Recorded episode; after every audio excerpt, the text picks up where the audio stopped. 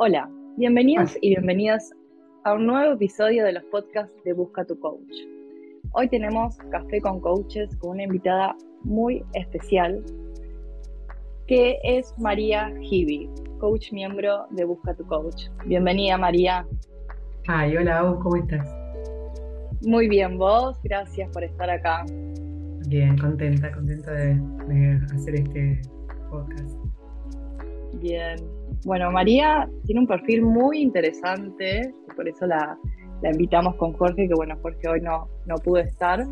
Este, María es comisaria a bordo, instructora de vuelo, bueno, además de ser coach ontológico, PNL, tiene una diplomatura en biocodificación, pero entre otras cosas más, ¿no? Pero nos pareció muy interesante esto de que sos comisaria a bordo, instructora de vuelo, esto de, de cómo nos, dio intriga de cómo vinculás esto de tu ser coach, ¿no? Que ahí debe haber mucha gestión emocional y demás a la hora de, estar en los vuelos.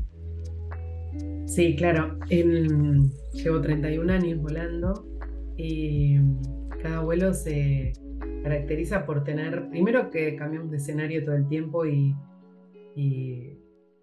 el tener cada, tramo que tengo, tengo pasajeros diferentes que vienen con una problemática diferente y eso, eh, primero una característica que es del coach es la flexibilidad, ¿no? La flexibilidad hacia el otro. Y esa es una de las primeras características que necesitas para, hacer un trabajo como el mío de, comisario de a bordo. Flexibilidad, porque el equipo aparte cambia, rota, eh, los pasajeros, que son también parte de, del, del escenario cambian y la ruta, o sea, tenemos meteorologías diferentes y ser flexible es una,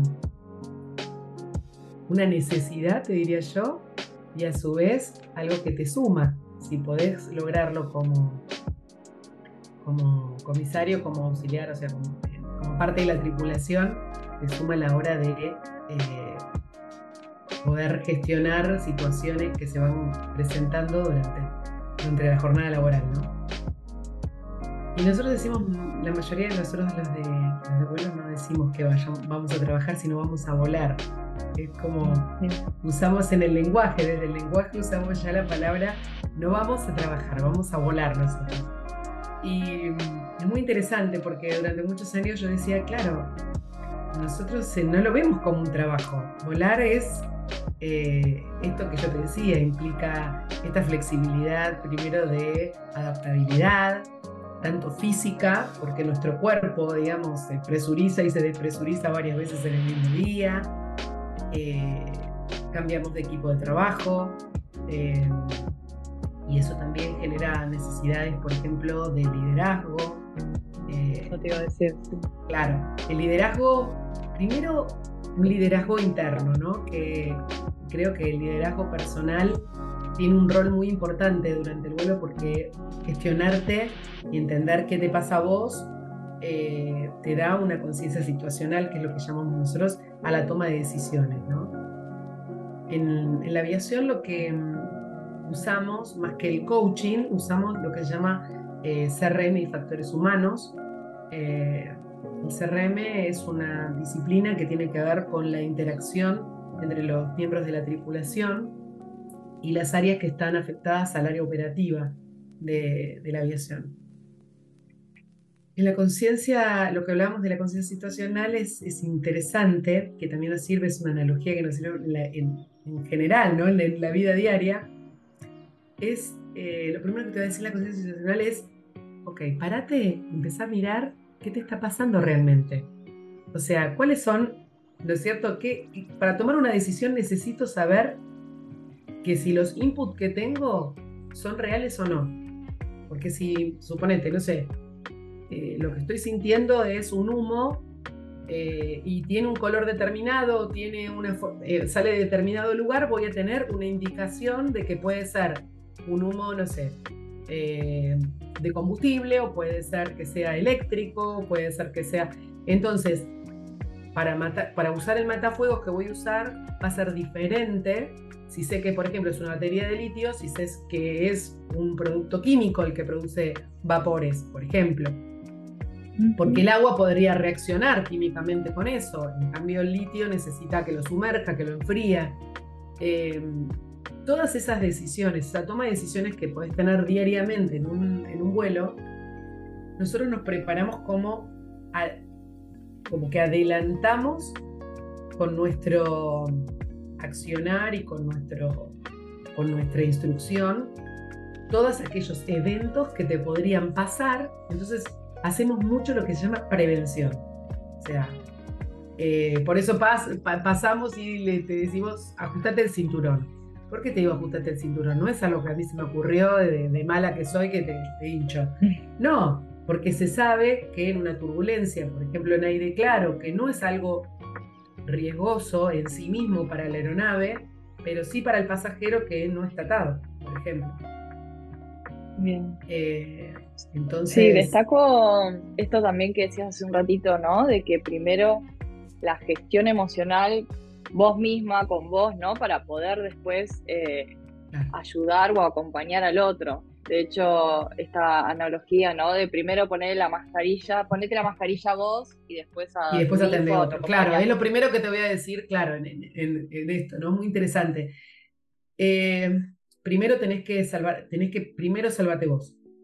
Eh, y no es egoístamente hablando, sino porque la falta de oxígeno, suponete, en, caso de una mamá y un bebé, que instintivamente la madre va a querer que el bebé esté bien. Por ejemplo, eh, está comprobado científicamente que el adulto pierde primero la capacidad de, de reacción que el niño, por el tipo de respiración que tenemos eh, el ritmo cardíaco de un bebé es más alto y por lo tanto va a tardar más en, perder oxígeno el cerebro. En cambio el adulto lo pierde antes, por lo tanto necesita primero la máscara de oxígeno para poder tener reacción física para poder ayudar. Si no lo que le va a pasar es que se van a morir los dos. Claro. ¿Entendés? Eh, por querer ayudar al otro primero, en, esta falta de oxígeno, en, ese tiempito que el cerebro tiene un tiempo útil de conciencia, ¿no es cierto? cuando, cuando está perdiendo el oxígeno. Y es muy chiquitito ese, ese periodo. Se hacen estudios, esto, esto digamos, no es algo que, que se hace así nomás, sino que se estudió mucho, se estudia mucho con los pilotos de guerra, eh, ellos para saber eh, a cuántos negativos, que es cuando empiezan a tener mayor velocidad, están forzando y, alturas mayores, están forzando el oxígeno en el, digamos, la falta de oxígeno, se prueba para ver hasta qué momento el cerebro puede tomar una decisión realmente coherente. ¿Entendés? Hasta, qué momento empieza, y después empieza a hacer pavadas. La falta de oxígeno genera en el genera en nosotros toma de decisiones erráticas.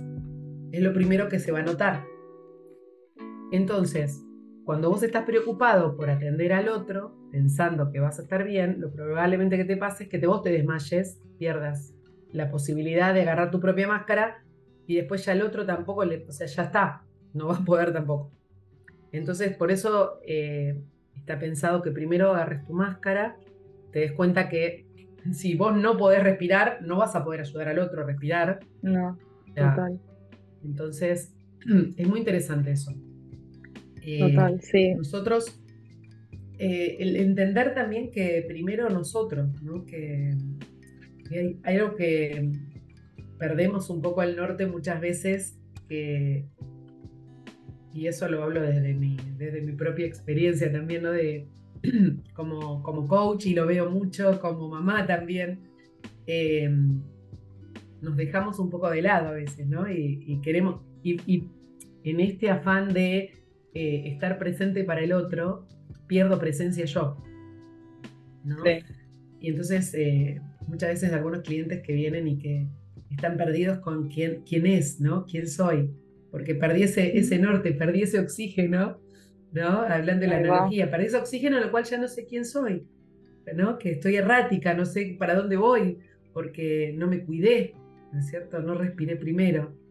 Entonces, tener en cuenta que la otra vez eh, en, un, en, un, vivo que hicimos con otra coach, hablamos del vuelo de nuestra vida, ¿no?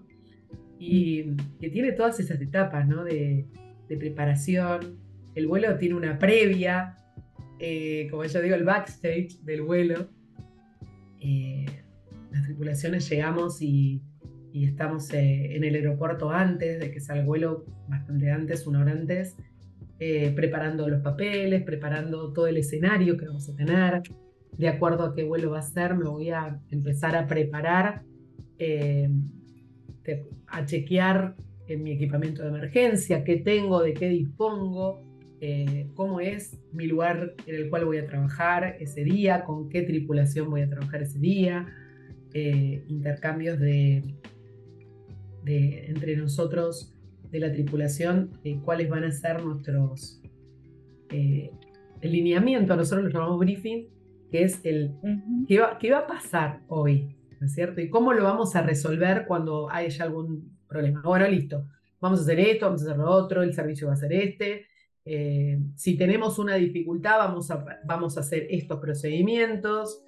Eh, entonces repasamos mentalmente todo lo que podría pasar, es lo que yo te decía. La aviación es preventiva. Si yo me pongo a, tener, a querer resolver en el momento, me va a costar mucho. Eh, es mucho tiempo que se pierde. Entonces, eh, la instrucción nuestra eh, es una instrucción repetitiva, de hecho, se llama así, instrucción repetitiva. Todos los años hacemos exactamente lo mismo.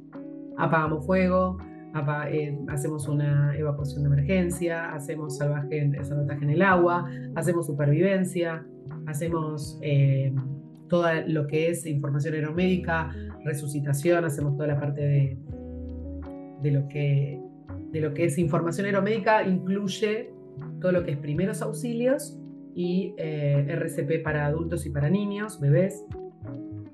Y con esa, de esa manera mantenemos nuestra licencia de rescatistas. Em, entonces no, no, no, es que solamente somos, eh, querés café o té. eso es, eso es como una adicional. No, pero es interesante. Muchos pasajeros no, no tienen mucha idea tampoco. Ahora creo que cada vez más se, se visualiza, pero todavía hay creencia de que como que nosotros, nuestra instrucción tiene más que ver eh, de, viste, como yo digo, Barbie la zafata, ¿no? De buen día, buenas noches, así, viste. Sí, no, pero de hecho yo pensaba que esto de, certificarte como coach debe haber sido una gran herramienta que pudiste, me imagino, ¿no? Que, sumaste a, tu comisaria, a tu ser comisaria a bordo, porque eh, mm. justo también te quería preguntar esto de eh, con respecto a los miedos, ¿no? Porque muchas veces pasa que la gente tiene miedo a volar y no sé, me imagino que por ahí con tantos años de experiencia volando, quizás has tenido, no sé, alguien que, le ha agarrado un ataque de pánico o algo así, ¿no? Bueno, sí. Eh, viste que el miedo, el miedo a volar tiene dos características. Em, hay, hay, dos fobias que se contraponen y en el vuelo se dan juntas. Que una es la agarofobia, que es estar en un lugar abierto, porque el avión vuela en el cielo, todo abierto, y a su vez tenés claustrofobia, que estás encerrado son dos fobias que en el mundo real, en el mundo de la Tierra, digamos, no están, no están juntas. En el vuelo se dan que están juntas. Entonces se da más esta gestión de eh, el miedo a lo, de, a lo y a soltar también. Porque mm, el, el vuelo tiene esta característica donde en algún punto ya no podés controlar más nada. Tenés que soltar y decir, bueno, confío eh, en el piloto, confío en el avión, confío, ¿sí? No solamente el pasajero, sino también nosotros, o sea, nosotros la tripulación estamos confiando todo el tiempo en que el de mantenimiento hizo su trabajo, el de rampa hizo su trabajo, todos hicimos, ¿entendés? El operativo distribuyó la carga para que los pesos del combustible que teníamos que llevar, o sea, es todo un equipo de trabajo que confía en el trabajo del otro y que suelta el control de eso. Aún el comandante. O sea, aún el comandante que es el último que tiene capaz que la mayor responsabilidad en, la tripulación, tiene que soltar en algún momento. Y soltar significa confiar en todo lo que yo sé y todo lo que los demás saben. ¿no? Esto es muy interesante. En el control de las emociones, esto es muy lindo. Yo siempre digo, cuando me preguntan con el tema del miedo a volar, que hay muchos, muchos, muchos que les pasa, ¿no? Y yo siempre digo que, y esto lo tenía de anterior, de, ser coach, y creo que el ser coach me, lo, me, dio otras herramientas todavía para gestionarlo todavía mejor. Y yo ya le decía a mis pasajeros que el miedo tiene una información para vos, que no está bueno adormecerlo. Muchos, muchos me decían, no, yo tomo algo para dormirme todo el vuelo así, ni me entero lo que pasa. Y le digo, no, no hagas eso, es malísimo para vos, porque la alerta es algo muy importante para, para vos. O sea, es una información. Y lo que yo le decía es, si tenés síntomas físicos y que realmente tu médico te dice, mira, esto sí, porque te puede dar, no sé, algún problema cardíaco o otra cosa, te banco que tengas, pero no adormezcas la emoción, porque la emoción tiene para contarte algo. Entonces yo le digo, al miedo sentalo al lado, que te mm. charle cada tanto, que sea tu compañero de viaje, que no se siente arriba tuyo, que no sea, porque si se siente arriba tuyo te tenés que hacer cargo y no está bueno. Entonces le digo, sentalo al lado al miedo, charlarle, ¿qué te quiere decir? ¿Qué te quiere contar? Que sea tu compañero hinchabolas del, del, vuelo, ¿no es cierto? Ese compañero que te charla, no te deja dormir, que... Ok, es ese. Sí. Igual es cierto, perdón, esto que yo no, no lo había pensado y de hecho es muy común que se tome así alguna pastilla para, para viajar más dormido, pero llega a suceder algo de emergencia o algo, ¿no? También estaba se me vino eso solamente cuando recién dijiste. Claro, es lo que te digo. ¿Te va a pasar algo y vos, estás ahí medio tonto? Pero es lo que te digo. Es que justamente tiene el efecto contrario. Yo lo digo siempre, a si alguna vez tengo la posibilidad de hablar con alguien, le digo, no tomes algo para dormirte de esa manera, artificialmente, donde después no tengas reflejos para accionar, porque justamente la información. que decíamos de la máscara también, ¿no? Claro. Imagínate, no vas a llegar, no vas a poder ponerte la máscara y no te la va a poner nadie entonces tampoco. No. Em, es importante entender que, que adormecer, yo, yo trabajaría más gestionar que adormecer. Por eso es lo que te decía. Pensarlo más desde ese lugar.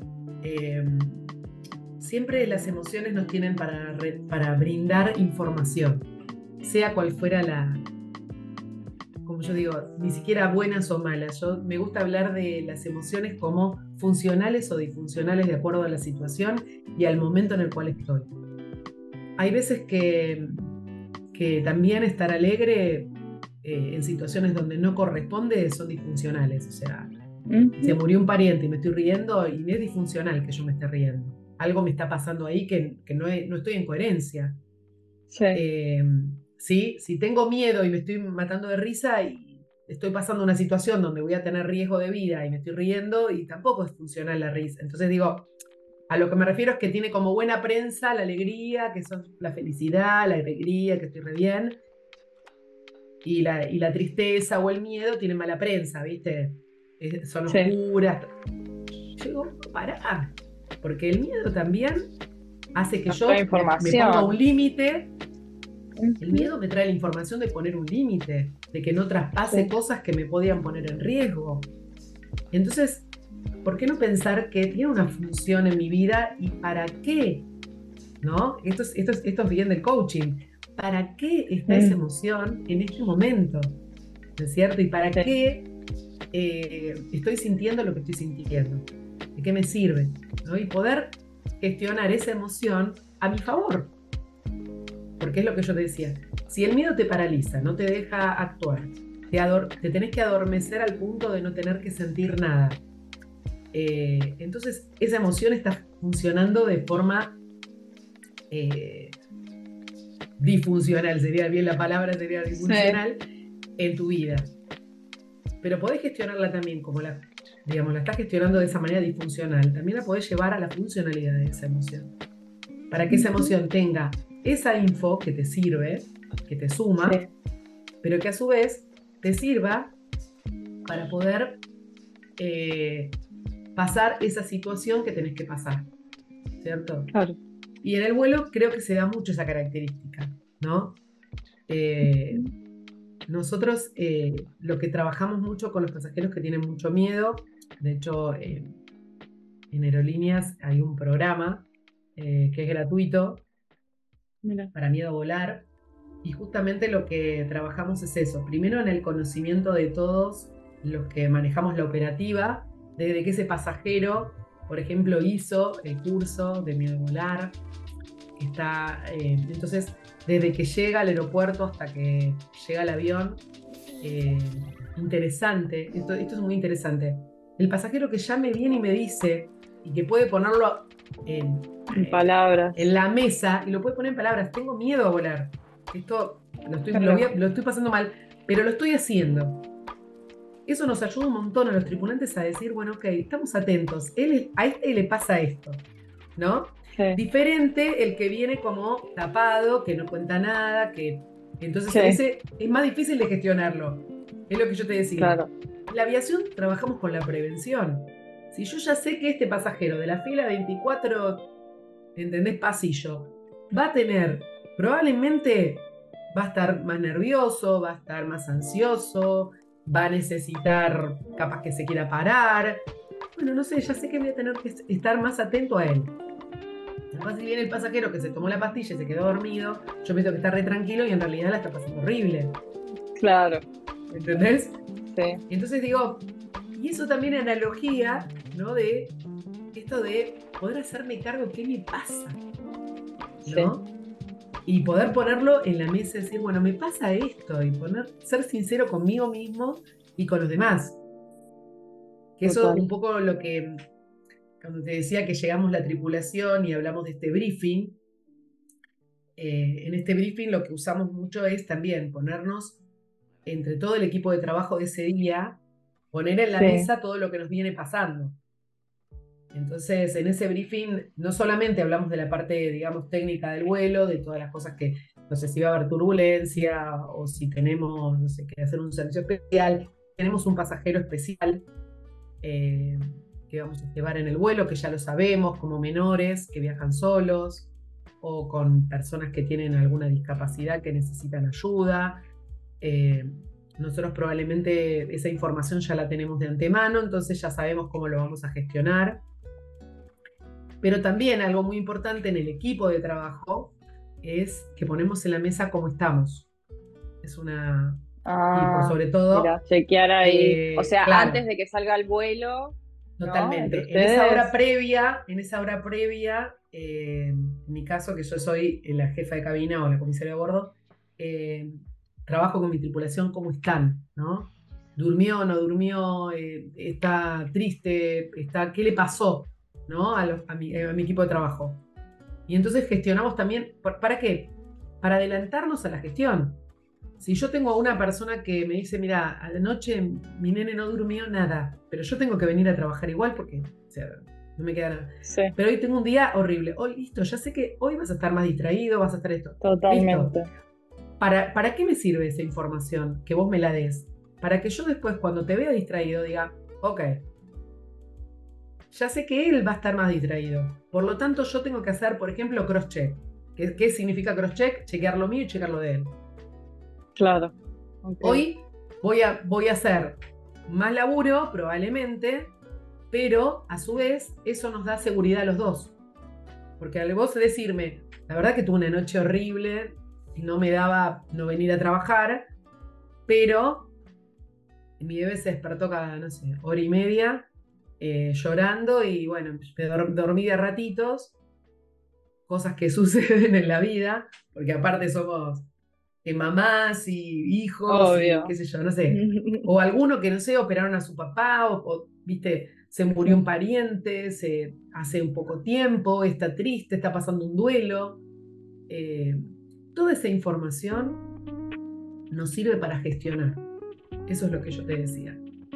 Eh, en la medida que puedo ser honesto conmigo mismo de lo que me pasa. ¿no? Y eso es lo que trabajamos mucho entre las tripulaciones. Ponernos a gestionar primero nosotros. ¿Qué nos pasa?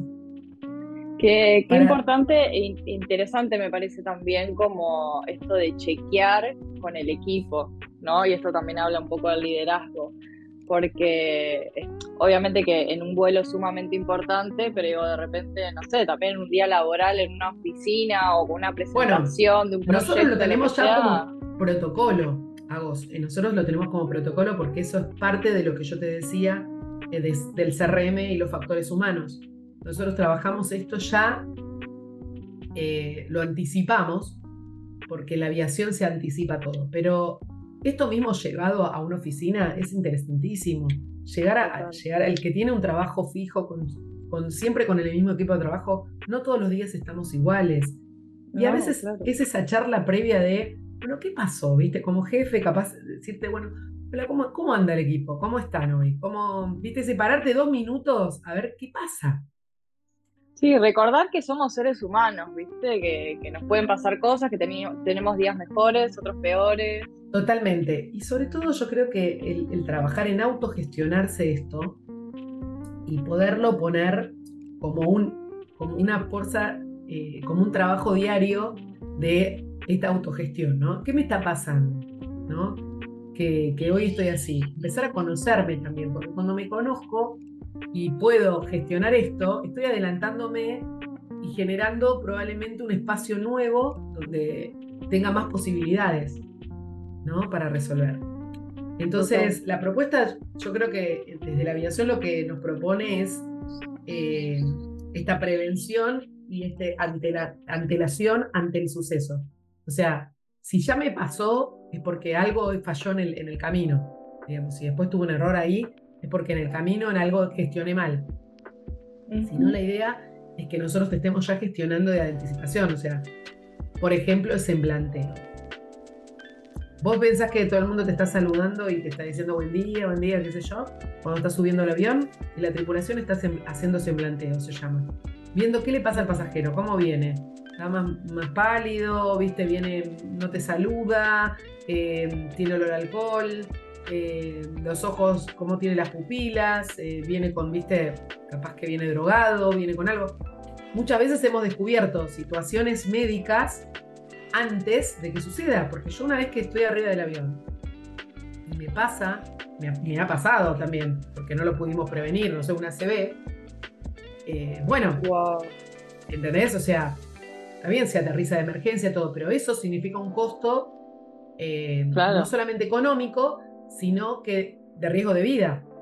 Porque esa persona, si capaz que hubiera dicho, porque seguramente él tuvo síntomas antes, que yo no me di cuenta, pero él sí se dio cuenta. Eh, Un infarto, hay cosas que es tremendo, es como que, por lo que me, me contás, perdón, es como que veo que tenés que estar como como súper eh, activo con el tema de la escucha o lo que ves en el otro, como en los detalles, esto bueno tiene olor a alcohol, eh, bueno como viene mareado, viene verborrágico, no sé, como todo claro, no, y también perceptible a todo.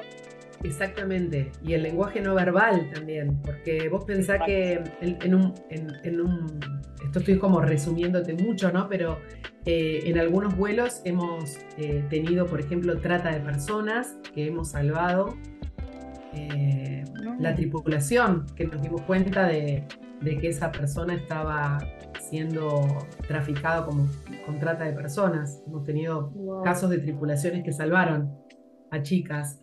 Eh, así que es muy interesante porque no es solamente tenemos un programa justamente de eso. Eh, porque entonces nos damos cuenta que esa persona, ponerle capaz que no está hablando, el otro habla por encima de esa, eh, el, lenguaje corporal nos da información. 100%. Entonces, claro, entonces es muy interesante. Eh, se pudieron detectar muchas veces algunos casos, eh, por suerte, a veces no, pero bueno, ya con uno que salvás ya es un montón. Ay, ponerle. Entonces, pero bueno, nosotros, eh, digamos, como para, para ir con. Sé que tenemos el tiempo cortado, pero para redondear un poquito, eh, el tripulante se forma eh, y de alguna manera yo en mi ser coach hoy me aporta aún más herramientas que ya tenía propias que había adquirido en, estos 31 años de vuelo y de, experiencia sobre todo. Eh, mi ser coach me empezó a eh, aportar más posibilidades a la hora de gestionar eh, situaciones en donde, por ejemplo, hoy creo que lo que más se da post pandémica, porque bueno, la pandemia tuvimos una parte también, ¿no? El miedo a contagiarte, que tenía que viajar sí o sí. Eh, mismo era, era un factor también entre la tripulación, que se hablaba también, ¿no? Eh, ¿Cómo gestionás el tema del, del miedo? Porque había muchos que tenían miedo a, contagiarse. Eh, qué loco, porque a su vez, o sea, estás a, ¿no es cierto?, a disposición del otro y, decíamos, no sé, tengo que hacer un RCP ahora, ¿qué hago? ¿Le hago RCP o no le hago RCP? No soy médico tampoco, o sea, pero a su vez tengo un contrato, ¿no? Es, fue una situación muy loca. La pandemia fue muy loca para nosotros. Sí. Y me imagino. Y creo que hoy, ya digamos que pasado ya toda este, esta, esta parte más grosa de la pandemia, que ya estamos terminando esta parte, y volviendo a esta nueva normalidad, eh, descubrimos que teníamos otros recursos que no habíamos tenido en cuenta, como por ejemplo la gestualidad, porque el barbijo te sacaba, viste, toda la parte, a veces no podías ni escuchar. Y entonces los ojos hablaron un montón en, este, en esta pandemia, ¿viste? Claro. Eh, tuvieron protagonismo. Eh, las manos, tuvieron, empezaron a tener más protagonismo, ¿no? El lenguaje corporal que, nos empezó a dar otras info que, y, yo creo que todo esto aprendido desde el coaching y desde esta coherencia, ¿no? Del cuerpo, la emoción y el lenguaje, que es tan hermosa, que esté siempre en coherencia, eh, nos dio como más posibilidad, ah, por lo menos a mí, ¿no? Me dio más posibilidad a la hora de gestionar eh, en, estos, en esta nueva realidad ¿no? del vuelo. Total, Entonces, eh, creo que es, eh, muy... Bueno, capaz que podría contarte miles, de, anécdotas de esto, pero... Podríamos estar horas. No, pero me encanta y, y qué, qué, interesante todo lo que, lo que contaste y claramente veo, bueno, me imagino que por ahí solés como recomendar quizás que a, tus colegas o eso que, que, estudien coaching, ¿no? Digo, me parece que se complementa muy bien y qué importante es que tengan esa empatía, esa escucha, esa percepción tan despierta, ¿no? Y esa gestión emocional y todo lo que estuvimos hablando como, nada, para su trabajo, ¿no? Claro, sí, sí, de alguna manera eh, yo creo que gestionamos todo el tiempo este acompañamiento. Eh, que de alguna manera, digamos, lo hacemos como una forma de trabajo que después se puede traspolar, ¿no es cierto? El estar atento, ¿no? La escucha activa, no dar por sentado que, lo que yo creo es así. Em, por eso te decía lo de cross-chequear entre nosotros.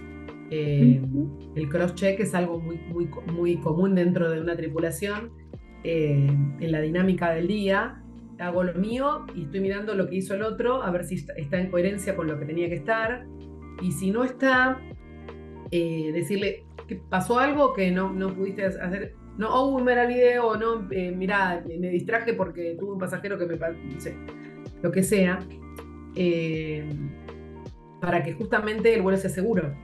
¿no? La seguridad para nosotras es la primera. Es, en, la aviación, lo primero y lo más importante es la seguridad y, de a partir de ahí se ramifica todo, ¿no? Que, la atención al cliente es súper importante porque obviamente es, es, algo que tiene que ver con el servicio. Sin embargo, sin seguridad no le puedo aportar nada del resto.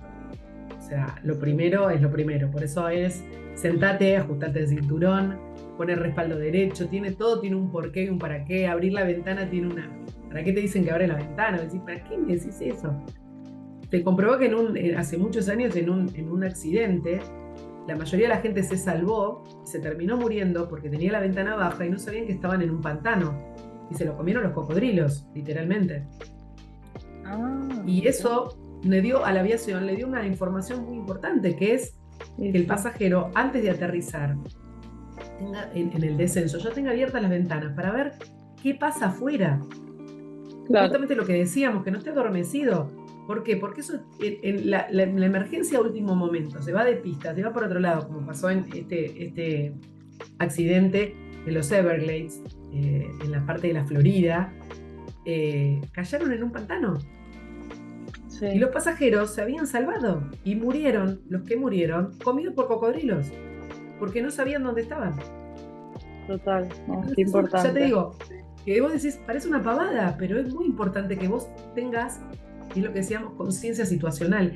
¿Qué te está pasando en este momento? ¿Qué es lo que pasa? Estar atento, es de día, es de noche, el que tienes, viste que los vuelos largos. Estoy de día, estoy de noche, ¿qué me pasa ahí? Está bueno para gestionarlo porque eso es una información que si, por ejemplo, no sé, estoy con todo apagado y de repente se prenden todas las luces, lo primero que va a pasar es que me voy a encandilar. Y cuando me encandile no voy a ver.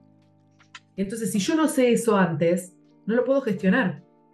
¿Entendés lo que te digo? Entonces, es muy importante anticiparte a qué te va a pasar, ¿no? Y creo que en el coaching hacemos un poco esto.